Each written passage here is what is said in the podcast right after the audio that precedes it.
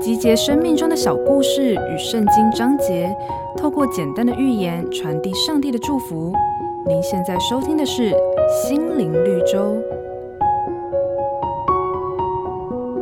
在一个牧场里，有一只猪和绵羊，还有乳牛，被关在同一个栅栏里。有一回，牧场主人进到栅栏里，抓住了这头猪。受到惊吓的猪开始大声嚎叫，并且奋力抵抗。绵羊跟乳牛听到了猪凄厉的叫声，觉得实在是太刺耳，就不满地说：“牧场主人也常常抓住我们，可是我们并不像你这样大呼小叫的呀。”猪听了，难过地说。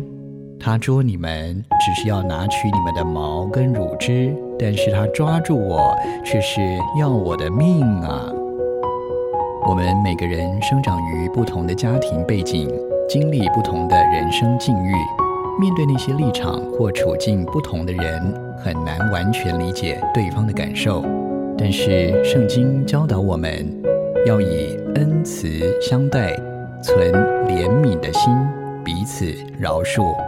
时时怀抱一颗温柔的心和饶恕的灵，多多站在他人的角度看待事情，或许就能够更贴近对方的想法与需求了。